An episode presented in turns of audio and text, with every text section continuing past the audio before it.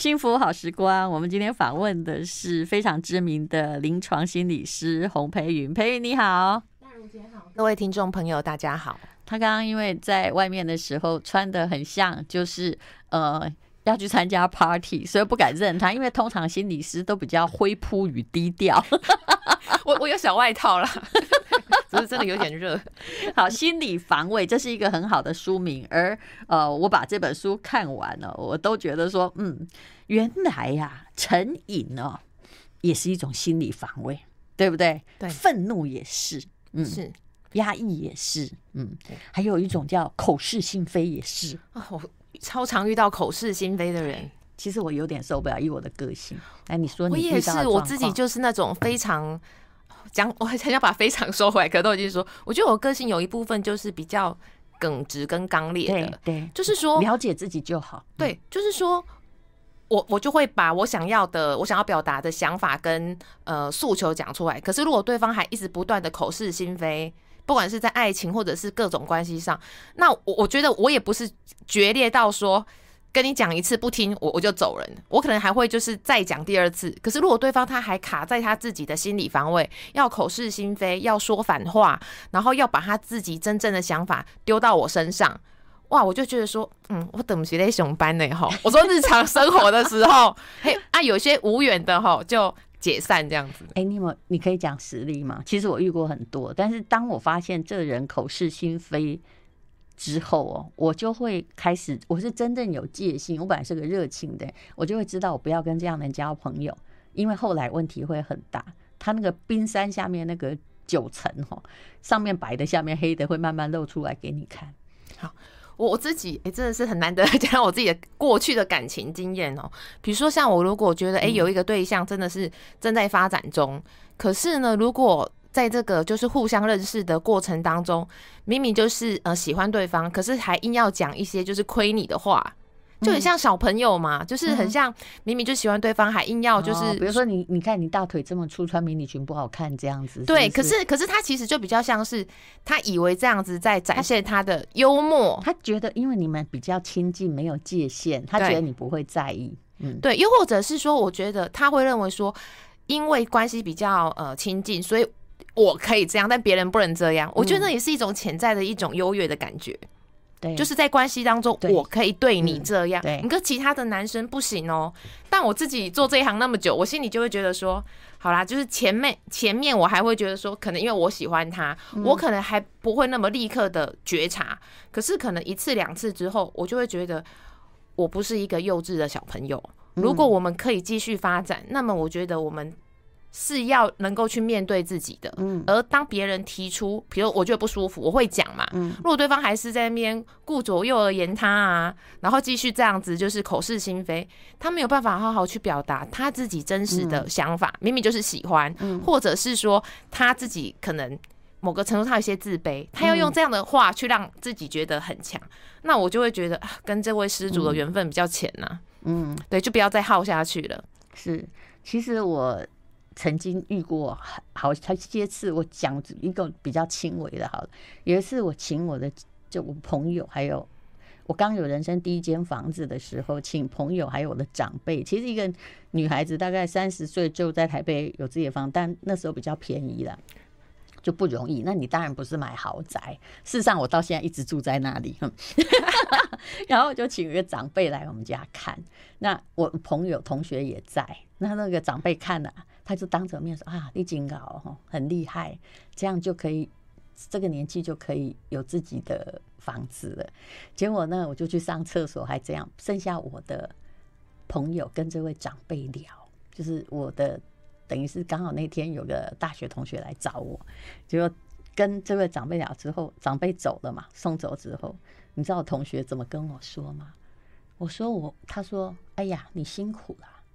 我好惊讶！当你去上厕所的时候，这位刚跟你说房子实在很好的长辈，转过头来跟我说：“住这什么烂地方，实在太糟糕了。”我那同学他因为他不能接受，他因为他同在一分钟之内听到两句反话，然后他才来跟我讲。当然，你也不能对长辈怎样，可是你可以知道，这个长辈后来在他自己的家庭人际关系中，处处都可以到，因为他不诚恳。他要么就讲说啊，这真的不是很好，或他可以不要讲。我们常常不说话，对不对？可是就是有这种人。那我在公司里也曾经遇过这种很严重的口是心非。你觉得平常他会告诉你说啊，好感谢你啊，还好有你帮忙。结果竟然可以让我知道，他到老板那边去说我坏话，你知道吗？就是说，哎，这种人，这个人啊，这个帮忙是有居心的哈。这他自己想要赚钱，我要把就意思就是说，你最好把它 K 掉。我真的突然发现说，哇，有人可以这样的时候，我终于想到，原来历史上的小人都是名不虚传，绝对有。嗯，我觉得这种表里不一的人太多了。就是戴露姐原本说，就是哎、欸，我要讲我自己故事，我也遇到很多啊。就比如说会私讯来的，就表面上他在脸书上可能就会呈现的很大方，我愿意帮助别人哦。不，这就要讲起我第一本书的一个经验了哈。我我第我在出我第一本书《人际剥削》的时候，那时候我就是一个没有出书的人嘛，所以其实有人愿意帮助我，其实一直到现在都是别人帮助我，我都是涌泉以报，很感恩。但我也从来没有主动说拜托你帮我宣传书。嗯，那有一些其实可能在某些领域比较有名的人，就自己私讯我说：“哎，我我帮你就是分享哦，那我们要不要约个时间什么？”哦，我就好开心哦，因为第一本书嘛，那有人就是愿意帮我推广。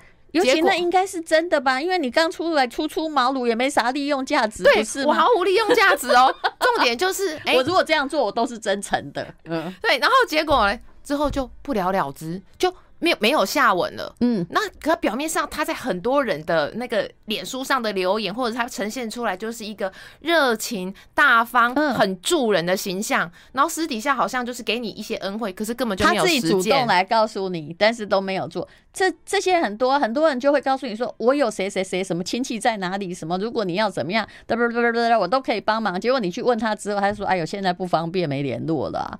就后来你就可以知道，那你本来不要那么热情热心嘛。对，就是我觉得那个那个口是心非跟那个表里不一，我觉得实在是太常见了。嗯，那我们怎么办呢？我们我们对这种人常常会有心理防卫机制，就是。有些人比较严重，就是我再也不要相信别人了哈。我觉得这其实也是我写了四本书以来一直想要跟呃读者朋友跟听众去强调，就是说。就算曾经受过伤，真的也不要去失去了对于人跟世界的信任，因为当你把自己挡起来的同时，你也挡住了很多其他的好人跟其他更好的机会，而这个都是眼前可能在困境当中，因为你还没有遇到的贵人。嗯，像我就常常说，就我成就是人生吃瘪的的之后，就觉得哇，人生中怎么那么多的贵人？嗯。欸、跑出来，好，就我当然就是撇除呃刚才提到的那个呃遇到不好的经验，其实就整体的比例来讲，我的贵人是很多的，多到我都觉得，哎、欸，当然当然也都是从衰之后，然后就是跌到谷底之后，就觉得哇，这些贵人干嘛来提醒我？我还真的是没有任何的利用价值啊，我真的很诚实。对不起，我刚刚已经很直接的点出了，你刚刚是如果你初出茅庐，真的没有人。来帮忙的应该都是要真诚的，因为你没有利用价值啊，毫无，是不是？对。那如果你今天是很富有，然后你出现一个问题，你有利用价值，人家帮了你忙，说不定可以有得到了某一些资源或关系。对，又或者是说很有人脉，但大家要知道，心理师这种行业是既无人脉又无钱的哦。好，我对你书里面哈，《心理防卫》这本书是宝瓶文化出版的，《退化》这本书其实我很感兴趣。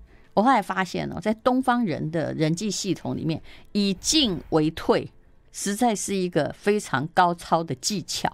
对，可是就会变成呢有些人失功能，有些人负担过大。对，这也是我在写这本书里面很想要让大家去看到，因为如果像是其他的心理防卫机制，什么否认啊、合理化，比较容易辨识。可是退化这种，把自己变得好像很无能、柔弱，需要另外一个人多做很多帮忙、付出，然后让自己得到一种就是被关注、被照顾，然后有一种安全感。可是另外一个人他就会过劳，而且他长期负担之后。嗯一开始他可能会觉得，哎，因为我有责任，我是他的呃儿子女儿，我是他的另一半。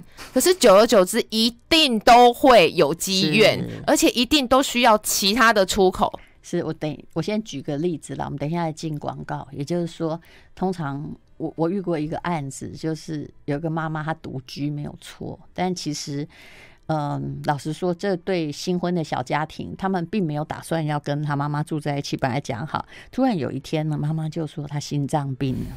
对不对？于是就自动搬了进去，你知道吗？因为这时候媳妇如果不接受他，就显得很多不仁不义。但是他一住进来之后，发现他心脏其实挺好的，而且在家里就变成了一个这个女皇式的存在。我相信你也看很多。好，我们等一下再聊。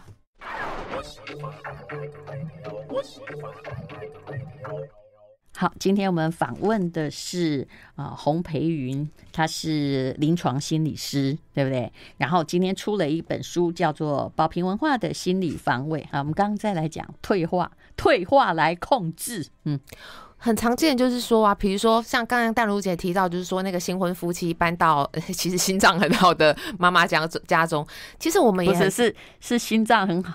心脏话话说自己心脏不好的妈妈搬到新婚夫妻家中，哦，好，一样的，好一样，好 就住在一起哈。对，其实很常见，就是说，我觉得我们整个华人的社会面非常的强强调孝道，所以大家对于那个不孝，就仿佛是一个紧箍咒跟一个压力。所以像我自己就遇到很多，就是这种结婚之后到底是要。住跟呃男生的爸妈比较近，住一起，还是要跟女生的爸妈？嗯、然后又会说，可是我是我们家的长子啊，又或者是我们家就只有我这个小孩，所以、嗯、我要照顾他。对，我要照顾他。那爸爸妈妈可能就会啊，最近哦什么又又有什么高血压啦，又或者是说啊需要人家照顾啦，然后年纪大了，就会用明示暗示的。的一个讯息，让儿女觉得说，哦，爸爸妈妈的身体状况越来越不好了。那如果我没有，就是哎、欸，就是迁就他的意见，啊，你就忍耐一点嘛，因为毕竟爸爸妈妈年纪大，对啊。然后不管是儿子还是媳妇，然后因为我也听过，不管是那个是先生去住老婆娘家那边的，还是相反吼，相反那是比较常见，就是女生比较牺牲的这种的。哎、欸，真的就住在一起，然后住进去之后，就仿佛 就出不来了。就可能住了几年之后，像有些还真的不只是我的呃临床工作案例，就是一些同学，然后同学的同学就会私底下夫妻就会讨论说，哎、欸，那什么时候要搬出来？嗯，什么时候要呃另外买房子？哎、欸，从此只要一提起这个就会吵架。我我后来有跟那新婚夫妻说哈，有些人他们一开始也。就是房子哈，就是有好几个房间，我就跟他说，真的不要嘿，房子小点好，因为我看过那个例子，就是不但妈妈搬了进来，后来连妹妹也搬了进来，姐姐也搬了进来，到最后是太太离婚搬了出去，因为你无力处理这些别人的退化。当然我也看过，比如说你说影剧圈好了，我常看见这样的状况，有一个哦，他红了，他很会赚钱。就他旁边一拖的人都退化，眼巴巴的等着他养啊啊，或者是孩子很会，就是青少年就红了。哎，这个赌博的爸爸太开心，他就继续赌，欠了一大趴债，因为他他发现退化很舒服，都别人在抚养他、安慰他，对不对？我觉得退化，我觉得退化最容易打到哪一种人，就是说。一个非常负责任的好人，嗯，非常觉得礼 礼义廉耻、忠孝和平、性爱，就是我我必须真的，其实谁都打算做个这样的人。对大家的，大家不要不承认，每个人骨子里都想要当一个孝顺的好人，可是往往就是变成孝顺的烂好人。因为我其实四本书都一直在强调说，你一定要把这个时间轴拉到最长去看，说到底你这个持久战能不能撑二十年？对，还有某个程度上，我这个当然跟星座无关。像比如说别人就会说啊，什么天蝎座怎样？哦，嗯，那我就说，可是你要去想啊，对我是天蝎座，我也是了，嗯，是，就是你要去把时间拉长，就是说这样子，对方如果长期的退化，那是有几刚，对，因为天有不测风雨，那是。嗯照顾的人先照啊，那这个退化的人他以后怎么办？其实这个道理很容易理解，就跟你照顾小孩也是一样。你觉得你自己是个好妈妈，你什么都把它做到完全，对不对？你后来就很明显的发现呢，越被照顾多的人，他根本不需要进化，感觉就像那个亚马逊丛林的原始部落，因为他就是那一族啊，东西又够吃，他也。就只要标鱼就好了，你知道吧？还有摘水果，哎，他一百万年来人家都外面进化成这样，他后来被发现才发现，哎，他怎么还在那里？他不需要进化，他被大自然环境保护得挺好，还跟外界隔绝呢。对，所以我常常就觉得说，不管是你是呃为人父母的角色。对待自己小小孩，或者是你是一个已经成家立业，在扛起重担的一个儿女，在面对父母，你一定要去想，这个长期的退化，这种心理防卫机制使用很久、运作过度的结果，对方真的有被你照顾到吗？嗯。还是其实是自己无法去面对那个怎么办？我这样很不孝，别人这样看我，我觉得大家吼，真的有每本几乎每本书都有提到一样，就是你要。看到你自己心中的那个心魔，跟挺过那一关是，嗯，对，因为长远下来，如果对方长久也没人可以一直帮你呀，嗯，对，而且更有趣就是说，对方如果长出自己的力量来，他回过头来真的是会感谢你的，可是你一定要撑下去，把这个时间走拉长，然后好好的走到后面。嗯，你这里有提醒呐、啊，就是其实，在人际关系越亲近的人之间，越容易哈，那退化会变成一个牢笼，然后其中一个人一直在负责，可是到最后就是负责的人崩溃啊，然后呃，在这个一直在依赖别人的人，其实没有进展。这个从长照你就可以发现，万一爸爸中风了，妈妈就一直在照顾把屎把尿，你猜谁先走？妈妈。对。我之前常常跑那个长照家庭，我真的就是没办法，嗯，真的是想哭。就是说，就是说，就是她是一个女儿的角色，因为这个案例我把它写在我的第二本书《微笑忧郁》里面。女儿她其实是呃，算是五应该五十几岁，她是同时照顾爸爸跟妈妈。我们看过的这样很多，对，现在没办法。然后她她她是身为就是呃就是。兄弟姐妹当中有结婚但是没小孩的，嗯，他就觉得说，嗯，我那我更可以，更应该，就会落在这个责任比较小的人身，比较少的人身上。身上对，可是我看到他的样子，就是你已经知道他的身心很不健康了，是又是压力大，然后，然后，然后就觉得说，爸爸妈妈状况如果没有好转，我会很自责。但是其实老人不太会好转，而且他跑不掉，他连一个小时的休息都没有，经济状况也没有办法。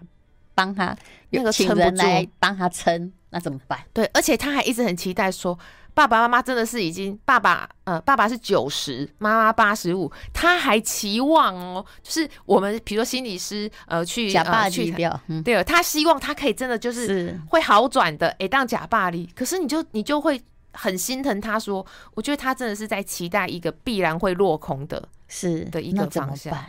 好，我们等一下再来聊。其实，那你心里是，其实怎么办？要上帝决定。那你心里是怎么样安慰这种人，或者是你给他一句话，让他自己可以从呃某一种其实把自己拖垮的无奈中走出来。I like 103, I like radio。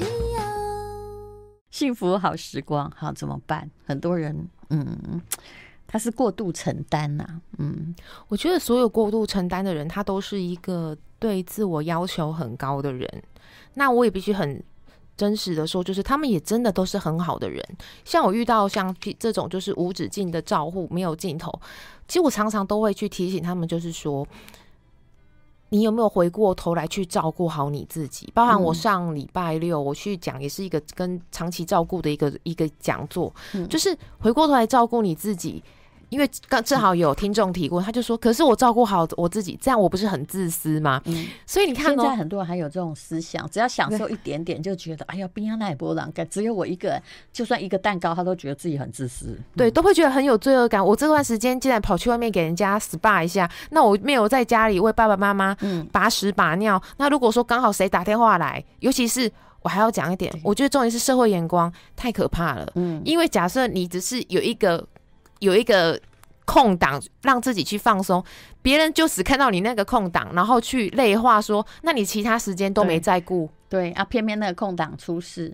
我其实是觉得社会眼光现在还好些，以前那种乡里很紧密的社会，那个才恐怖。嗯，对，就是说，因为像我就常常遇到听众或者是观众会就就是会提问说，可是我别人会说我很自私啊，说然后。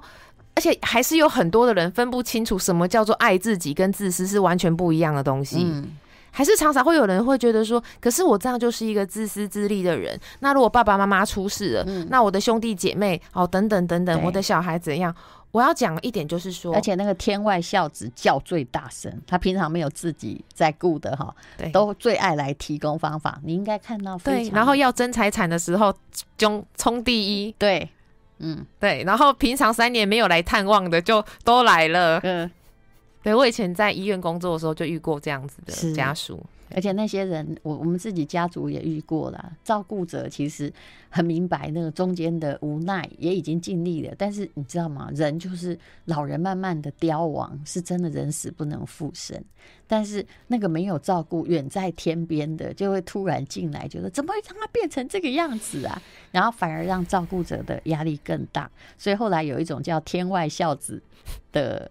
就说你没有照顾哦，你最容易尽孝，因为你都在嘴巴上嘛。嗯，而且我觉得所有的照顾者一旦是住在一起，其实那个真的是每分每秒你都会情绪受到就是影响跟煎熬，嗯、因为其实也这。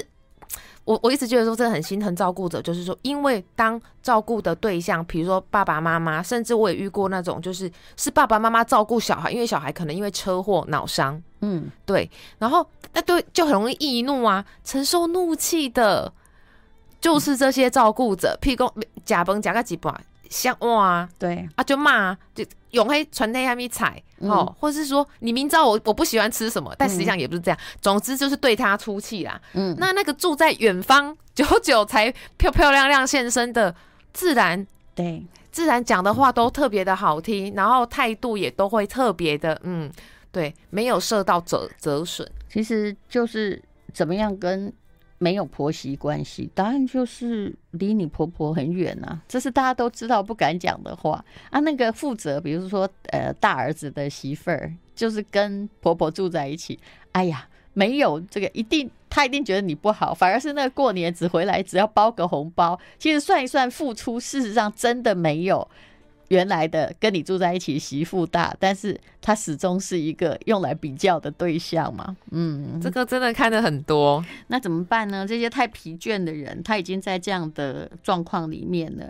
其实，呃，培云说呢，不要寻求任何人的认同，这始终是现代心理建设的重要一点。就是虽然有时候压力真的很大，你会想别人怎么看你，但是你越不要注重。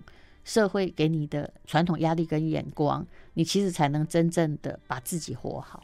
所有心理学相关、身心灵成长这一类的书籍，其实一定都会很强调一件事情：当我们过度的寻求外在的认同，不管这个外在认同是当你还是小朋友的时候，希望爸爸妈妈认同我哦，成绩好，表现好，对，或者是说，诶，出社会之后，希望老板的认同，同事。认可我的能力，又或者是说，哎、欸，你有在使用脸书，你也很希望网友去给你按赞、按那些的认同啊。嗯、又或者是说，你是照顾者，你希望别人觉得你好孝顺，你做的很棒，你很无私，你很伟大的认同。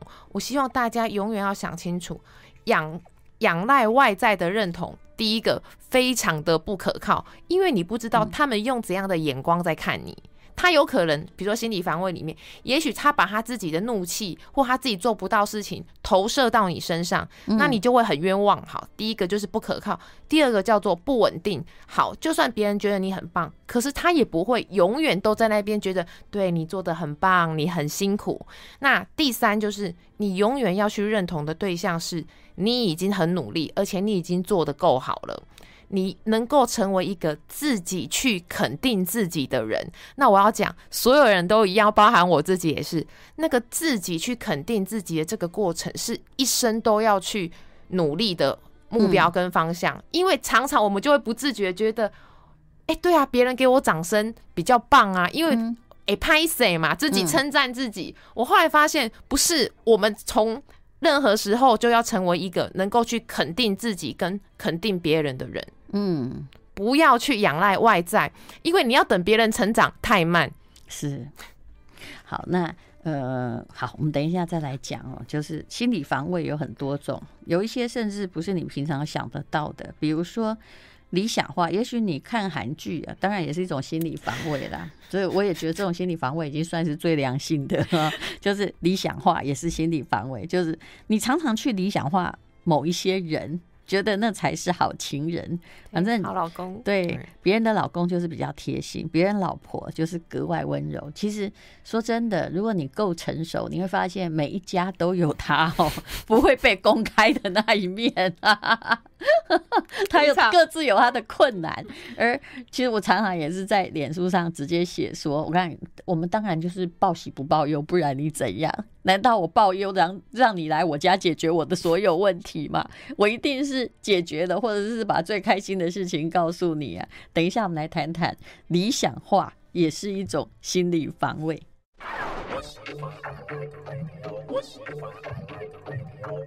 好，今天我们访问的是洪培云心理师，这是宝瓶文化出的心理防卫。来，刚刚讲到了理想化。